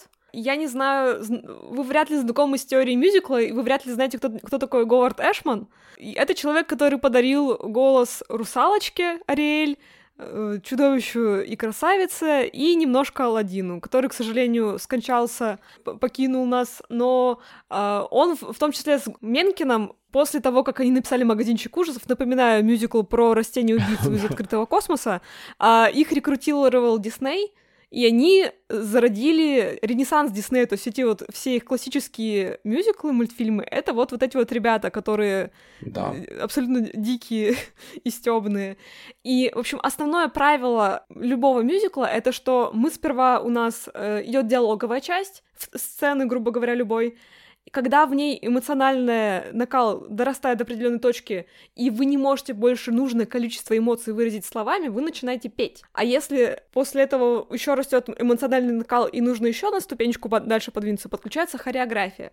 То есть это и в мультфильмах, и в фильмах работает, и в постановках, и в театре это работает, потому что, ну, ты приходишь в театр, и у тебя есть определенное понимание жанра, что, например, вот, вот этот вот красный стул означает на самом деле не знаю, материнскую любовь в какой-нибудь абстрактной там э, постановке. Ну, угу. ну, ну, вы представьте, то есть метафорика работает. И как будто бы, когда у нас уже есть вот этот уровень театральности, и мы его переносим на киноэкран, нужно уровень допущения поднять еще немножечко. И вот здесь, мне кажется, люди ломаются. А когда лю- люди не могут э, четко воспринять какой-то концепт, у них есть э, обычно два пути. Они либо полностью отрубают свое восприятие контента, либо у них происходит смеховая реакция. Угу как говорил Кант, э, лю, ладно, перефразирую, что любая выбивающая ситуация тебя из твоего жизненного цикла, она вызывает вот эти две реакции, либо отторжение, либо смех. Нет, я согласен. Кино mm-hmm. же более реалистичная форма искусства. Знаете, ну, есть гениальные театральные актеры, но когда они приходят в кино, на крупных планах, очевидно, видно игру, да, мельчайших подробностей, каждый мускул, каждый нерв, и это, говорят, кинематографический уровень актерской игры, да, когда ты на крупном плане выдаешь такую работу, суперреалистичную. Это другая история, это вообще друго, другая форма искусства. Поэтому, если полностью переносить, калькировать мюзикл в кино, очевидно, что будет вот такое же отторжение, что это слишком театрально, это слишком водевильно, это слишком э, гротескно все для кино, где люди привыкли к определенному уровню реализма все-таки. Но даже, даже при таких ограничениях, на мой взгляд, есть совершенно шикарные киноадаптации. Ну, ну, кстати, я считаю, что Чикаго очень хорошая киноадаптация. Я чуть-чуть смотрел записи непосредственно постановки. Это действительно другое произведение, но, мне, но там всецело режиссер пользуется средством монтажа, там параллельный монтаж и музыкальные номера, они, как правило, смонтированы с тем, э, что в реальной жизни происходит. И поэтому никакого кринжа у зрителя не возникает, неподготовленного зрителя. Да? Он видит, что происходит в реальности и что происходит в голове у персонажей, а там музыкальные номера, причем роскошные абсолютно с хореографией. Так что я, я Чикаго, пожалуй, добавлю, но в топ-10, скажем так, потому что мои самые любимые — это мюзиклы. Вот Андрей назвал «Инканто», музыкальный мультфильм, а я вообще назвал бы музыкальные фильмы, потому что они не являются, как я понимаю, адаптациями мюзиклов, которые реально шли на сцене. А, ну, Влад сказал, через вселенную, упомянув Человека-паука, я сразу же вспомнил фильм «Через вселенную» по мотивам песен группы Битлз. И это, наверное, тоже да, один из моих любимейших музыкальных фильмов. Я могу его легко назвать киномюзиклом, я думаю, так и Но есть. Но это и есть киномюзикл. А есть такое понятие, как э, джукбокс-мюзикл или мюзикл музыкального автомата буквально. То есть это «Мулин Руж», Это «Через вселенную», это, например, «Мама Мия». «Мама Мия», правда, является... Ну, сперва это была постановка на Бродвее, но она и в виде фильмов работает. И, кстати, «Мама Мию» очень сильно любят вообще-то э, в широкой массе люди. Mm-hmm. Мне тоже нравится. Ну, во-первых, там еще музыка Мне шикарная, тоже. понимаете? Это песня, когда все знают. Да, да, да. Но э, вот, кстати, «Мама Мия», там же и сюжет, и отыгрыш персонажа, то есть он такой комедийный, очень сильно over the top. Как будто бы есть э, с удачными кино- киноадаптациями мюзиклов два пути. Либо вы их пытаетесь как-то помирить с реализмом, и тогда это очень часто а, например, мюзиклы про исполнителей. То есть и в Чикаго, и в Тик-Тик-Бум, например, у нас главные герои, они так или иначе связаны с пением или с музыкой, и поэтому либо их внутренний монолог более естественно воспринимается через музыкальные номера. То есть у нас же в Чикаго нет как таковых выступлений, кроме тех э, мест, где Рокси э, на прослушивании, по-моему, поет, и в конце, в самом, где они с Велмой танцуют на сцене уже. Там есть два настоящих выступления в начале и в конце, соответственно. Все остальное там адвокат, тюремщица, это все в голове. А все остальное в голове. И у Джонатана также. То есть Тик-Тик-Бум интереснее, потому что у нас есть рамочная композиция, когда мы периодически переключаемся с реальной жизни на драматизацию уже написанного им произведения. Ну, например, в номере Swimming, где он идет плавать, у нас просто закадровый э, голос Эндрю Гарфилда, и мы понимаем, что это он внутри себя переживает. И там монтаж так хорошо построен вместе с песней, что ты вообще на это не отвлекаешься. Потому что это кино, и оно потрясающе работает. Да, но, например... То есть, э... это, я считаю, что это классный фильм. Лучший, один из лучших фильмов года для да, меня. Да, есть... но вот один из худших фильмов года и по совместительству киноадаптация очень хорошего мюзикла «Дорогой Эван Хансен», которую снял Чи- Стивен Чбоски, которого вы можете знать по фильму «Хорошо быть тихоней». Угу. Казалось бы, история про тинейджера, у которого проблемы с социальной тревожностью, он должен был справиться, да, как будто бы. И он просто, он... Э, во-первых, они выкинули очень важный открывающий номер, и поэтому у нас первые несколько номеров музыкальных это просто главный герой поет. Поскольку другие люди на него не реагируют в кадре, мы такие думаем, а, это потому, что он внутри себя проживает. Или он псих. Типа так у него. А потом у нас есть музыкальный номер, в котором появляются другие люди, восприятие нарушается. А потом есть номер, который начинается как драматическая сцена, он должен выступать перед, перед большим количеством людей, и внезапно он начинает петь. И ты такой, а это в реальной жизни происходит или нет? То есть настолько нарушен диалог между кинематографом и музыкой, что появляется диссонанс, хотя сам музыкальный материал очень хороший. На мой взгляд, в Эване Хансене вот как раз вот из-за того, что выкинули открывающую песню, э, открывающая песня, по сути, это песня про схожести двух семей про схожести взаимодействия двух семей. Семьи, собственно, Эвана, в котором его растит мать э, одна и пытается понять, как до сына достучаться, и семьи э, Конора Мерфи, который весь такой закрытый, но у него при этом полная семья даже там с сестрой, и все равно мать там тоже не понимает. И ты видишь параллели, по какой причине дальше происходит то, что происходит. А в фильме этого нет, и ты немножко ступоришься на этом моменте и не до конца понимаешь обоснованность всего. Мне вот интересно, у вас профдеформация или это действительно так сильно, как зрителю рядовому бросается в глаза? Это бросается в глаза. То есть, во-первых, мы видели отзывы, и насчет элитарности Бродвея, в общем, альбом «Дорогой Ван Хансен» очень был популярен на стримингах, очень много людей записывали каверы, но очень мало людей на самом деле знало сюжет, а сюжет довольно проблемный, то есть там, грубо говоря, вот э, Эван Хансен попадает в ситуацию, в котором все думают, что он дружил с мальчиком, который покончил жизнь самоубийством, как раз-таки с Конором Мерфи.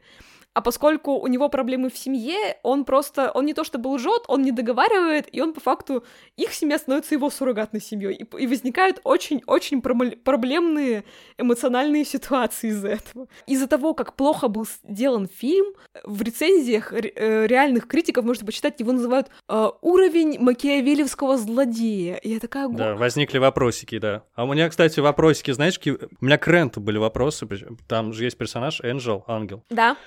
Это драквин.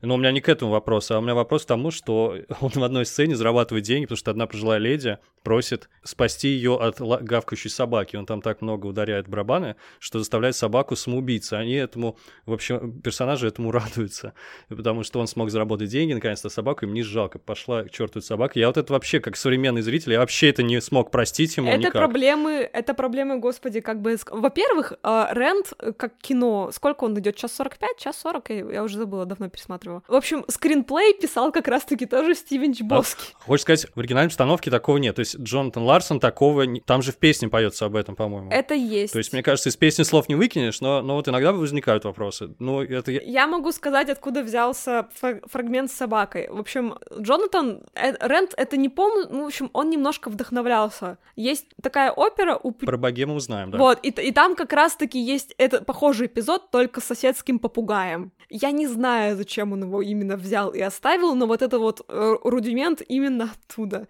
И, кстати, вот насчет Джонатана Ларсона, раз уж мы сказали, Рент вряд ли был э, в том состоянии, в котором он его оставил, к сожалению. Это было еще до бродвейской премьеры. Должны были пройти превью, и после превью нормальная тема, если что-то зрителям не понравилось, переписать. Все понравилось, значит, да. При переносе на Бродвей. Нет, просто Джонатан, к сожалению, умер. А оставили все как есть, прям. Да, друзья, которые его знают, они сказали, что если бы у него у Джонни была возможность, он бы все еще переписывал. Ну, возможно, этот эпизод действительно, как преемственность э, с богемой Пучини, он решил оставить.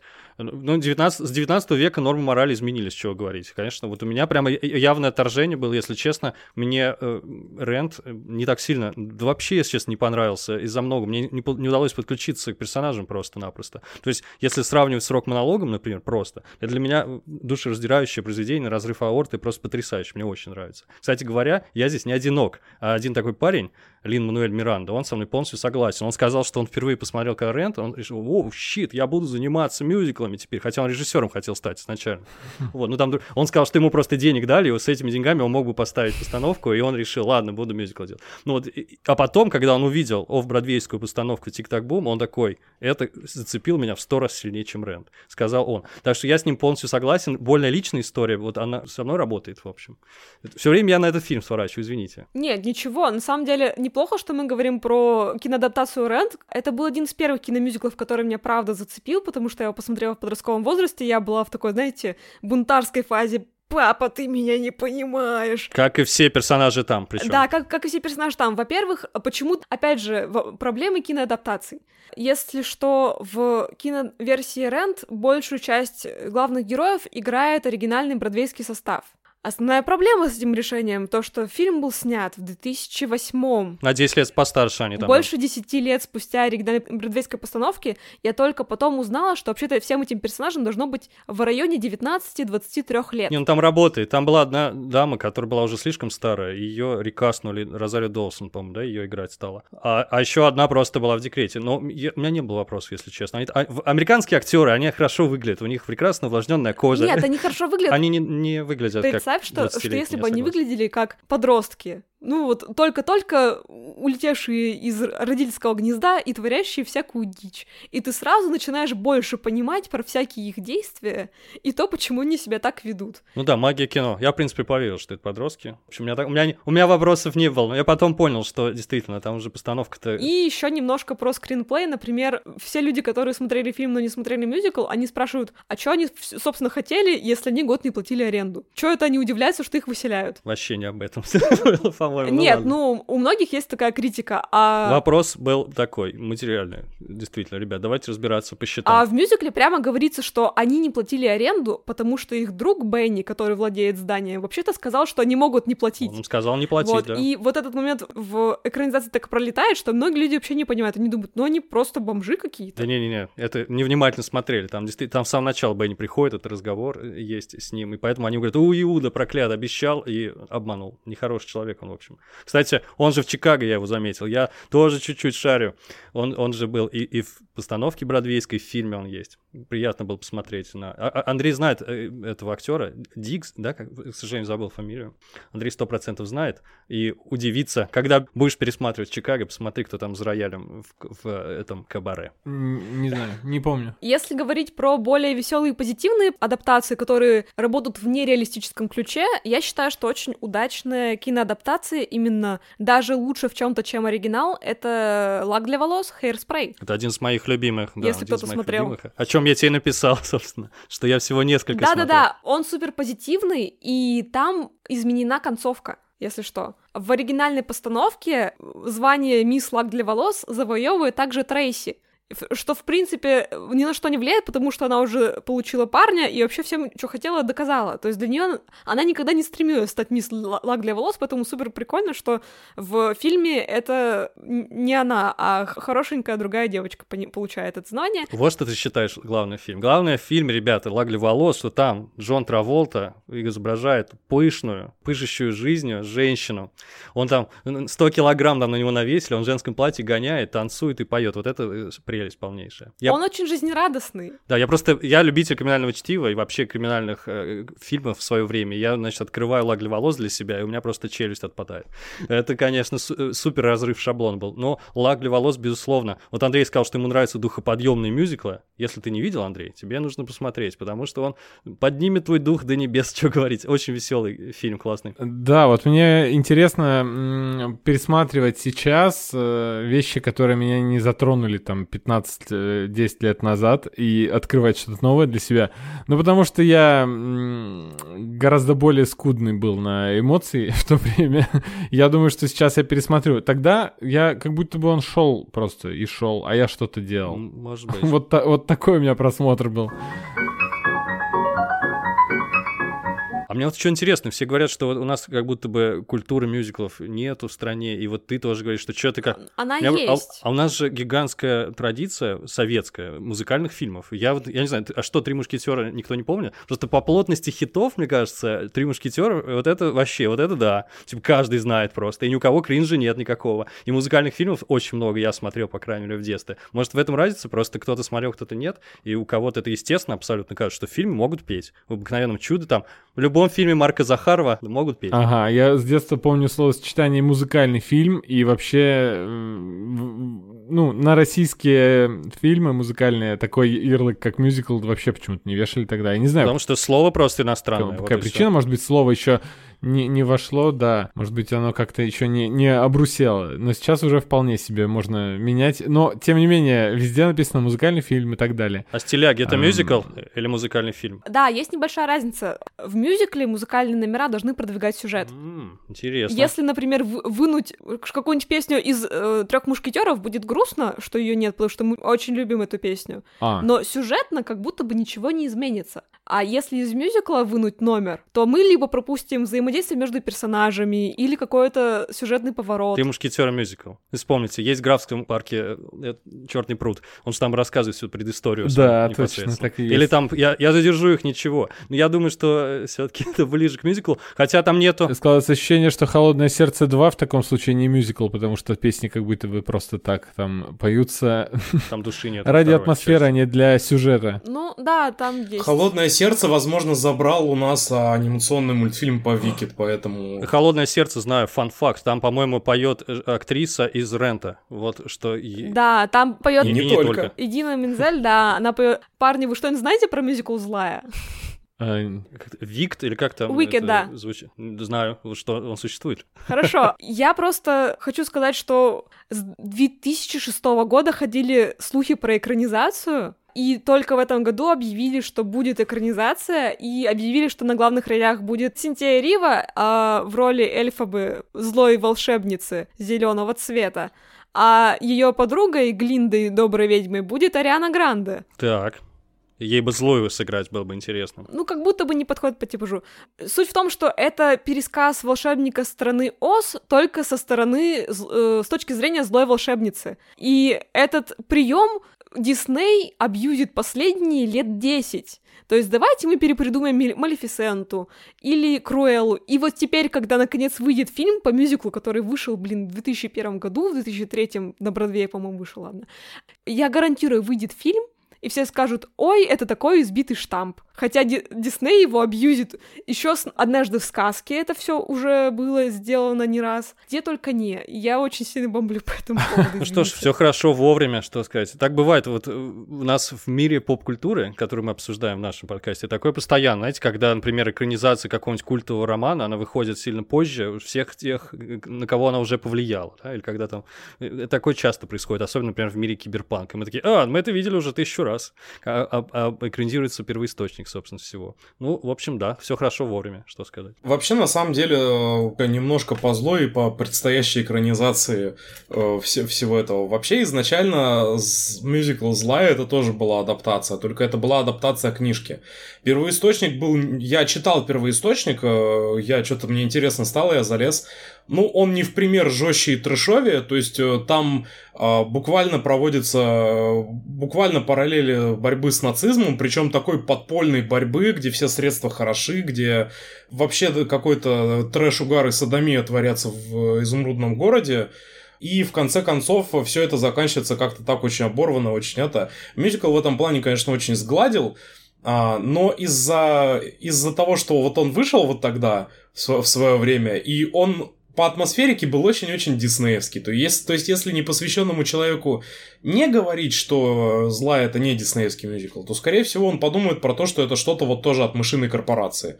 А, и после этого выпустили чертово холодное сердце, которое, о боже, про недопонятую волшебницу, которая на самом деле не, не злая, она ну просто другая, и она разговаривает тоже голосом Эдина Мензели, и все. И у нас, э, возможно, анимационного фильма не произошло, и поэтому, видимо, так долго и откладывали. Да, понимаем вашу боль, конечно же.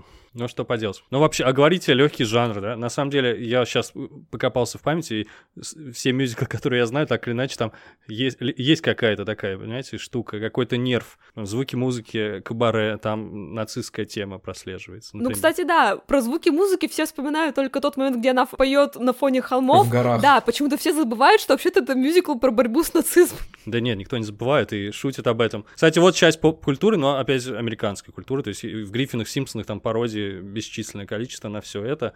Кстати, в Гриффинах э, открывающий секвенс, где они танцуют в золотых цилиндрах и э, боди золотых, это отсылка на мюзикл Chorus Line. А. Мне кажется, Сет Макфарлан, он такой, да? Он по этой части гик. Он на самом деле, он, он любит музыкальный театр тоже. О, о, у, у него даже был какой-то видос, где они с Арианой Гранде вместе в машине поют да. песни из «Злой» как раз-таки. У него, я больше вам скажу, у него есть диски да, музыкальные. Поет. У него же тембр похож на Фрэнка Синатру, и у него есть диски, даже, по-моему, он поет песни Фрэнка Синатра. Кстати говоря, он его сын... Да, стоит вспомнить только, как он вел Оскар. Да, не, вы что, это один о, музыкальнейший просто человек, абсолютно. То есть он он, он, он всей головой в этой музыкальной индустрии полностью, то есть просто исполняющий музыку непосредственно человек и записывающий треки. Так что да, постоянное вообще, Гриффин очень музыкальное шоу, там же как раз много музыкальных номеров и так далее. Это есть, есть диски с этими песнями из Гриффинов, поэтому тут ты, конечно, правильно вспомнил. Мы всю жизнь росли на музыкальном мультфильме, но не знали этого. Нет, на самом деле сейчас как будто бы люди э, более спокойно относятся к этому всему. И я согласна, что жанр для нас как будто бы все еще такой э, несерьезным кажется. Есть у вас какие-нибудь запросы там? Может, что-нибудь дарковое хотите, или что-нибудь про исторические события, или... Ну, в общем, я хочу дать какую-нибудь рекомендацию посмотреть. Люди... Я хотел спросить, не рекомендацию узнать, а посоветоваться. А, вот а, у меня есть такой один из любимых фантастических фильмов. Э, Мигель Сапочник снимал очень давно, в 2009 году. Называется «Потрошители». А, Рипа генетическая опера. Да, я узнал, что существует э, по такой, по, по этой истории вроде как мюзикл. А что первое было? Что первично, что вторично? Сначала фильм был? Мюзикл, мюзикл был раньше, да. да. И, и только я не понял, они оба по одному первоисточнику, да, и тот, да, и да, другой, да, да. Э, да, по какому-то рассказу, или... Но история крутая, но, конечно же, когда я в интернете посмотрел кадры из мюзикла, и да. э, не так прилизано все, как в этом фильме, и так далее. Ну, в общем, меня немножко отпугнуло это смотреть, я это, конечно же, не стал. Тут нужно понимать, что некоторые вещи являются продуктом своего времени, то есть это супер ранняя экранизация, во-первых, там очень мерзкий и дешевый CGI, где он есть. А, ну, в общем, там, да, сама история супер стилизованная, то есть мне нравятся Дуда песни, но мне не нравится, например, сам фильм. Но это, знаете, как бы вот это раньше подобное отношение было к аниме. Вот я помню, что в детстве в школе, классе в шестом, в седьмом можно было ходить, драться за гаражи, за право любить любимое аниме. А сейчас мы как будто бы... Ну, ну, знаете, типа сейчас ощущение, что... Где, где ты росла? Ну-ка расскажи. В Нижнем Новгороде, я просто, мне 32 года, я в Нижнем Новгороде рос. Все смотрели покемона, все смотрели Sailor Moon. Покемоны не считаются. Мы тогда не знали, что покемоны это аниме. Не считается, что это аниме. Да-да-да. Я росла на Урале. Ну, я, кстати, согласен. В детстве мы смотрели покемонов, я не знал, что это даже аниме. Так вот, поэтому и не били, раз не знали, что такая сущность существует, что это не просто мультфильмы, да, не китайские порно-мультики, от которых эпилептические припадки. Ну, я понимаю, очень грустная история, на самом деле. От покемонов, кстати, реально были эпилептические припадки от одного из эпизодов. Это известная такая тема. Да. Ну, до нас он не дошел. Вот с тех пор и пошла вот эта легенда. Рассказать, что от любого Ну аниме, вот да, и, а, а сейчас как будто бы нормально любить аниме и обсуждать э, финал Атаки Титанов. Мне ничего не говорите, Андрей еще не досмотрел, я тоже вообще ничего. Я тоже не досмотрела, так что мы не обсуждаем финал Атаки Титанов. Ребят, ребят, э, просто чтобы понимать отношение к аниме, а, есть э, сериал от шоураннеров э, того же Gravity Falls, обычного мультика и всего прочего, где в одном из эпизодов, не буду говорить, в чем там глобальный сюжет, но просто примите суть, что с, а, несколько клонов Джона Кеннеди сливаются в одно огромное такое существо, Из Акиры. И э, Да-да-да. парень выпи- выбегает такой, говорит, вы там это, там, ну ты смотрела Акиру? Конечно, смотрела, аниме сейчас дикий мейнстрим. Да. Вот, в общем, видел, да. видел. есть- Это корпорация Заговор, да, неплохо. Да, она самая. В общем, я пыталась сделать поинт. В общем, что раньше аниме воспринималось как отдельный жанр. Хотя внутри аниме есть и э, slice of life, то есть повседневка, есть хорроры, есть романтика, то есть это просто вид медиа, в котором есть поджанры. И в мюзиклах, на самом деле, точно так же, просто люди настолько мало про них знают, что они считают, что это все одинаковое, что вот они посмотрели, например, какой-нибудь один, и они думают, ну вот я в детстве видел Алладина, и однажды видел экранизацию «Призрака оперы», и вот все мюзиклы вот так и выглядят. Это фигня какая-то, я это смотреть не буду никогда. Да, но я не подумал, когда увидел... э, Странно. Два прекрасных примера. Я бы, я бы наоборот поспорил бы. Если бы человек видел Алладина Призрак оперы, сказал, все мюзиклы выглядят так. Или генетическую оперу я, пожалуй, не буду смотреть, мне не понравился Да. Алладин, но тут, очевидно, не- немножко не так. Алладин этот мерзкий, песни Да. вообще не цепляют.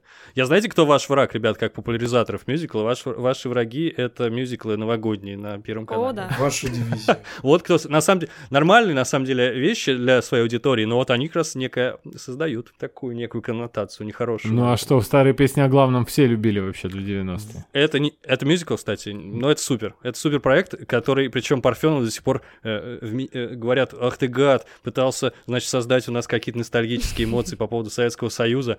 А он говорит, вообще не об этом, вообще не об этом была история. Кстати, Просто песни нравятся. да, э, вчера, по-моему, или позавчера на канале Парфенона, Парфеновском, вышел, вышел спешл полуторачасовой, там поют песни 20-х годов. Я такой, он вернулся опять к старым песням о главных, о главном, но он просто современных исполнителей позвал, вот они старые песни поют. Парфенов красавчик вообще. Он, я думаю, да, он за, за мюзиклы, за хорошие. Но ты э, зря сравнил, мне кажется. Я не это имел в виду. Я имел в виду Верку Сердючку там, вот это все. Ага, я понял. Хотя тоже в детстве смотрел без Так она и была вроде там, нет еще? Не появилась? Нет, ты что? Нет, нет, нет. В старых песнях о главном там было Дольно, там, как- вспоминаешь, да, вот эти Ну все это я первую первые, помню, да. А, а с- может быть, с последних не уверен. И с Александром Демьяненко. Дольную я специально назвал, поскольку это вроде бы единственная российская певица, которая на Бродвее выступала в Чикаго. Может быть, еще кто-то, я не знаю. Я не... Это вообще достижение или нет? Наверное, своего рода достижение. Ну, для нас, для нас достижение. Если что, Чикаго э, до того, как Бродвей закрылся, был одним из самых долго идущих непрерывно шоу.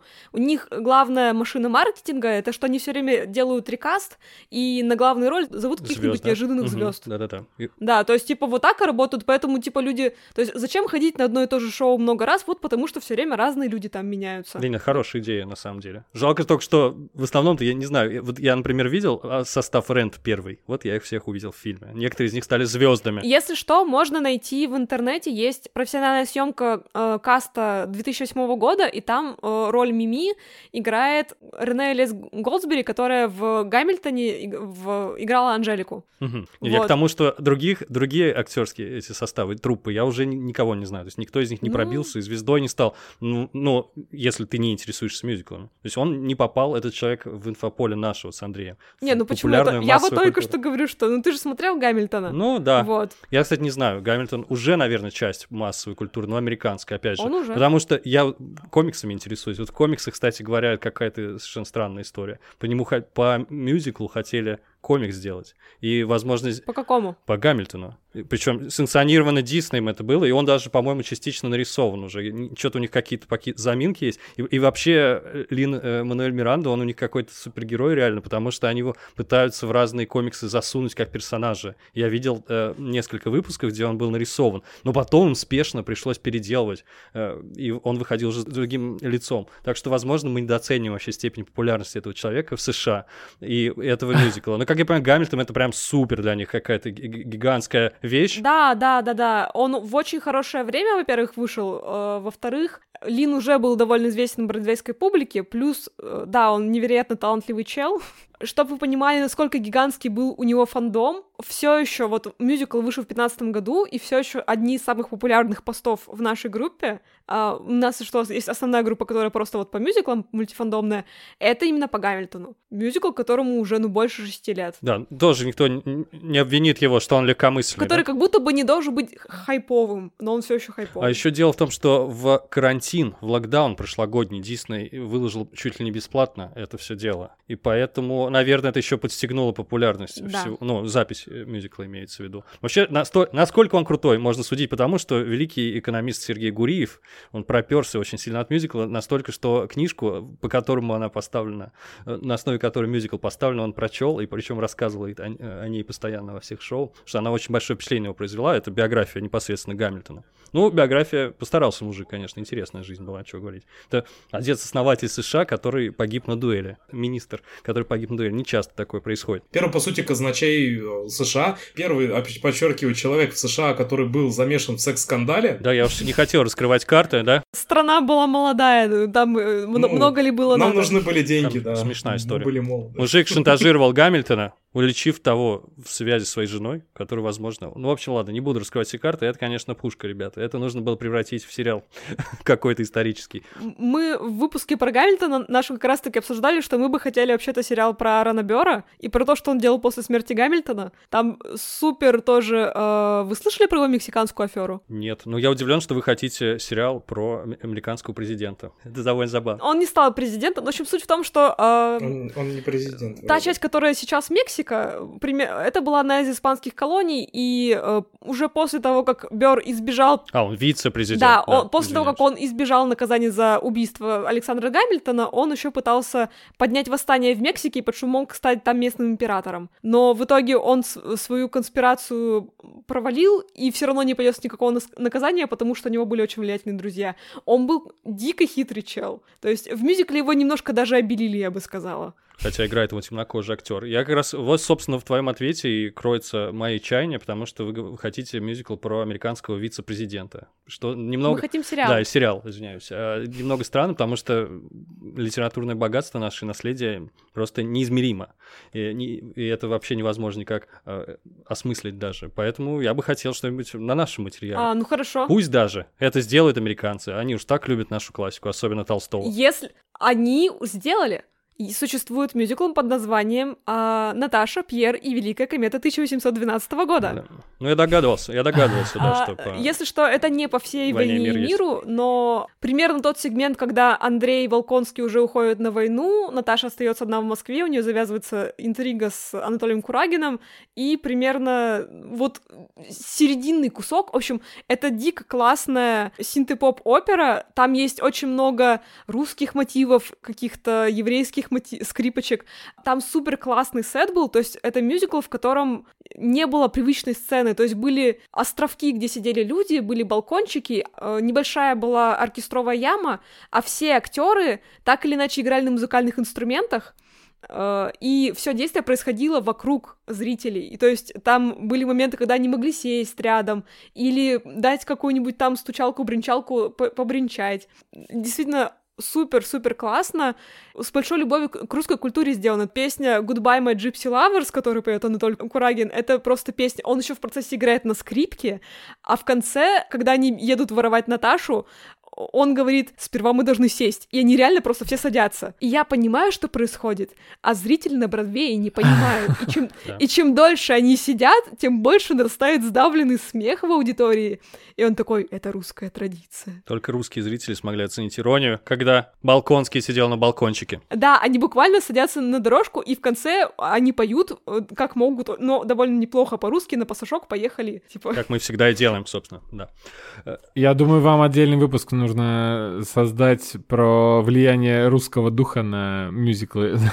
Там и Анастасию можно обсудить как раз, и вот этот. Анастасию, да. э, которая, кстати, поставлена в миди мюзикла на Бродвее, не прав... правда, не знаю, сейчас ли идет. Тоже она довольно популярная. Скрипач на крыше вообще-то происходит в Российской империи. Это один из тоже супер популярный классический мюзикл. Скоро точно появится мюзикл Навальный, я вот уверен, на Бродвее. Уже фильм снимают про... Уже сняли? Да, я поэтому и сказал, да, что то есть он в, э, из России тоже проникает в западный мир.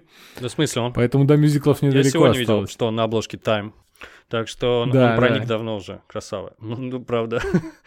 Правда, конечно, ему от этого не тепло, не, не холодно, но фильм будет скоро на HBO. Так что там и до мюзикла. Знаешь, эта история должна быть со счастливым концом. Если будет счастливый конец, может быть и мюзикл. Про Нельсона Мандела случайно мюзикла нету? Да, то что-то похожее намечается. Нет, но на самом деле э, есть полно мюзиклов, где все кончается все очень плохо. Мы такое не хотим, нам такого не надо. У нас в жизни полно такого.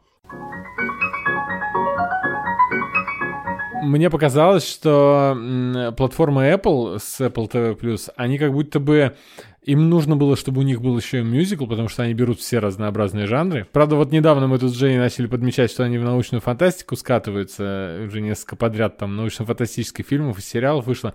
Но там я начал смотреть э, сериал «Шмигадун», вы, может, видели его? Да. И я испытал э, странное ощущение, потому что вот как вы говорите, что часто мюзикл паразитирует на жанре мюзикла, чтобы его скатить как бы в комедию, чтобы зритель э, видел какую-то это как-то персонажи в неловкой какой-нибудь сцене и так далее, ну, как э, мюзикл э, Хоукай и так далее.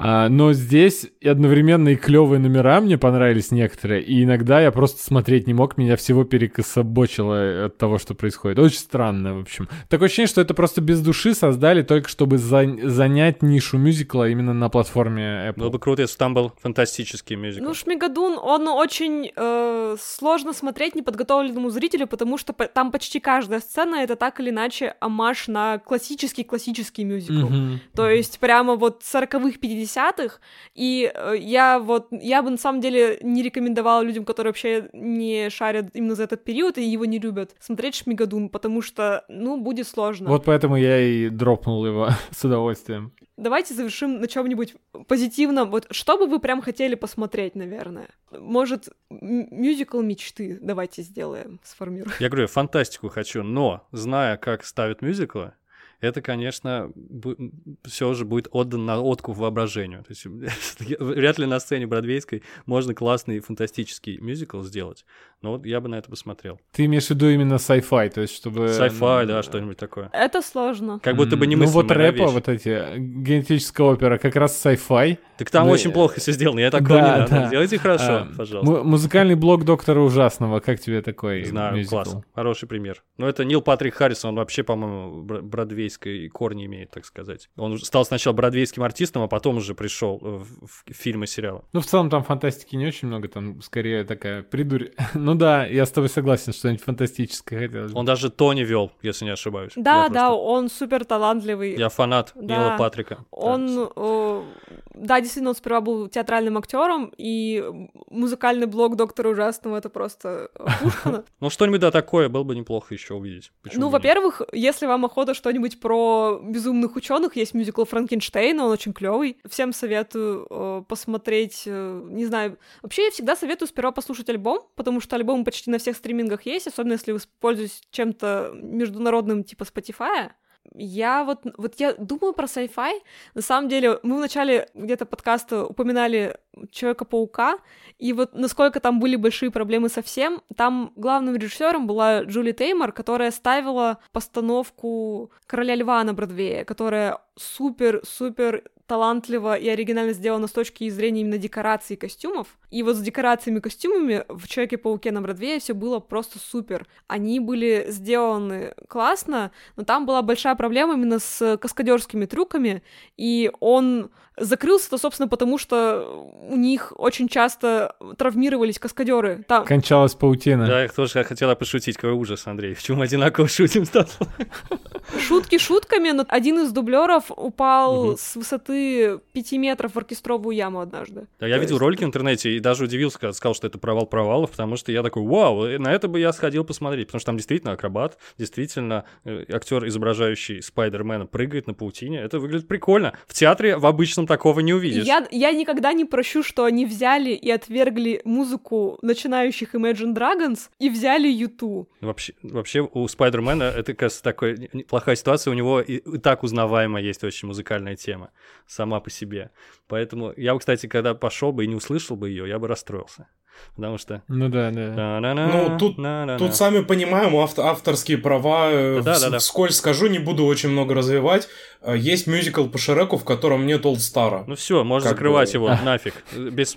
Да, мюзикл по Шреку, вот, кстати, да, мюзикл по Шреку нет никакой причины ему быть мюзиклом. Это просто очень популярный бренд, который монетизировали еще и через театр. Знаете, какой мюзикл является музыкальным эквивалентом Шрека? Into the Woods чем дальше в лес, mm-hmm. Mm-hmm. который как раз-таки, возвращаясь к экранизациям, Дисней увидели, что есть мюзикл, в котором очень много сказочных персонажей, и они такие, о, это же почти наш бренд, давайте возьмем и выкинем из него все самое смешное и оригинальное, что делало его незабываемым. Бездушная корпорация. Я сперва посмотрела экранизацию, и мне очень понравилось, потому что там музыка Стивена Сондхайма и слова, и он очень крутой музыкальный материал. А потом я посмотрела запись профессиональную из 80-х самой постановки, и вы не представляете, насколько она едкая, сатирическая и смешная. То есть сцена, где Рапунцель плачет над кровавым своим возлюбленным, и чтобы вернуть ему зрение, она там роняет свои слезинки в сказке, э, они падают на него, и ее любовь лечит ему глазки.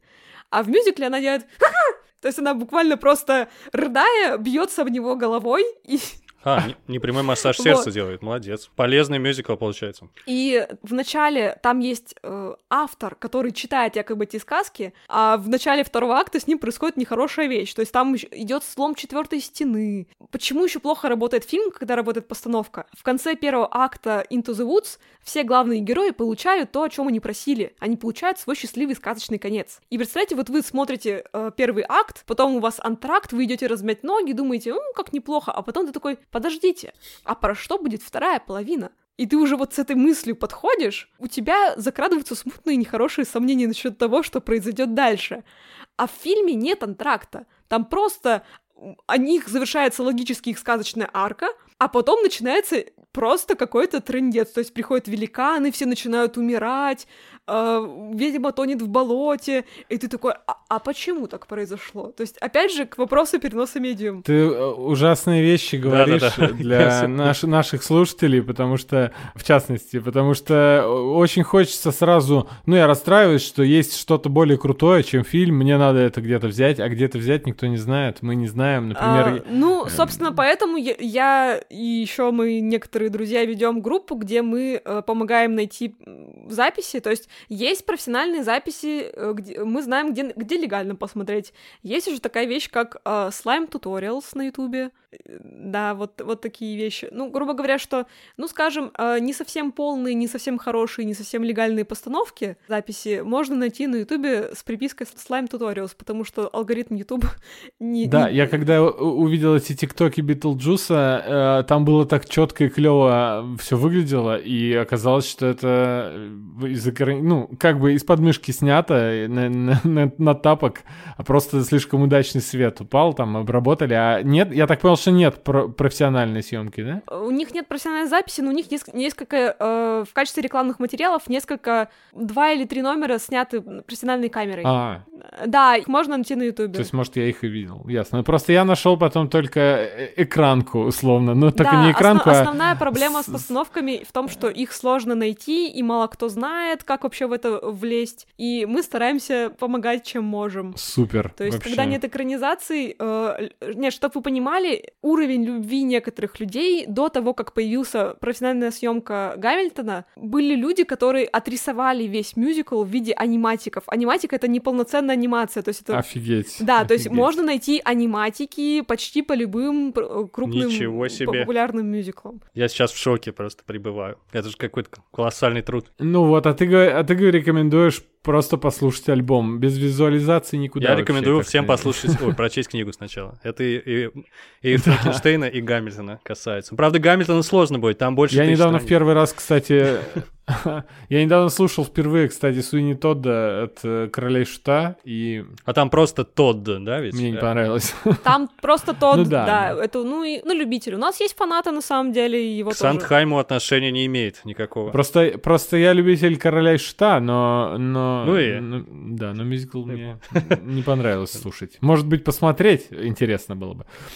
Э, Я, я что хочу сказать. Настолько разговор получился насыщенный, что я сейчас выступаю практически как слушатель ваш, э, неподготовленный. Э, я могу сказать, что столько всего для себя вынес, хочется пойти уже посмотреть многие вещи, которые вы сейчас не то чтобы рекомендовали и упоминали специально, просто упоминали как будто бы само собой разумеющееся, а я-то мотаю на ус все. Так что я думаю, многие наши слушатели, кто пришли, и ваши, может быть, кто-то, кто новые, свежие, они сейчас вообще рады будут. Нам с тобой жизни не Тоже, хватит, как чтобы я. приблизиться к ребятам. Просто они все посмотрели уже. Я надеюсь, что это было хотя бы интересно, потому что понятно, что мы гиперфанаты, и нам проще любить этот жанр, и мы как бы как само собой разумеющиеся можем что-то упоминать, но вообще сейчас э, современная музыкальная культура мюзикла именно очень хорошая комьюнити, то есть большая часть людей старается друг- друг друга поддерживать, рекомендуют, где э, с чем ознакомиться, что почитать,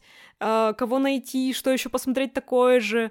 И мне кажется, это, этим мы ломаем круг элитарности, потому что мюзиклы должны быть для всех. Класс. И вот э, то, что сейчас выходит много хороших адаптаций, это э, большой шаг вперед, потому что In the Heights получился очень клевым, Tick, Tick... Boom! потрясающий, Вестсайдская история, а какие бы ни были у нее сейчас проблемы в прокате, потому что в Америке очень плохо с кинотеатрами, там пандемия, плюс это ремейк, то, соответственно, он меньше соберет по факту. Я ходила на него в кино вместе с подругой. Мы ходили днем, поэтому мы были в зале вдвоем. Это было на большом экране, и я недавно поняла, что я никогда больше не увижу его на большом экране, и мне стало так грустно, потому что это потрясающе снято кино. Я понимаю, что это более классический мюзикл, он, возможно, не для всех, но как кино он просто потрясающе вовлекает э, зрителя. Я смотрела оригинальную экранизацию, я слушала альбом, я смотрела фрагменты постановки, которые могла найти. Но я никогда так не вовлекалась в историю, как от экранизации Спилберга. Магия кино, магия кино. Класс. Ну что, я вообще я благодарен за разговор, будьте уверены, получилось интересно. Было, да, очень приятно пообщаться по такой теме. Да уж. Ну что, Большое спасибо! И вам спасибо, ребята. э, спасибо, ребята. Всем пока. Пока-пока.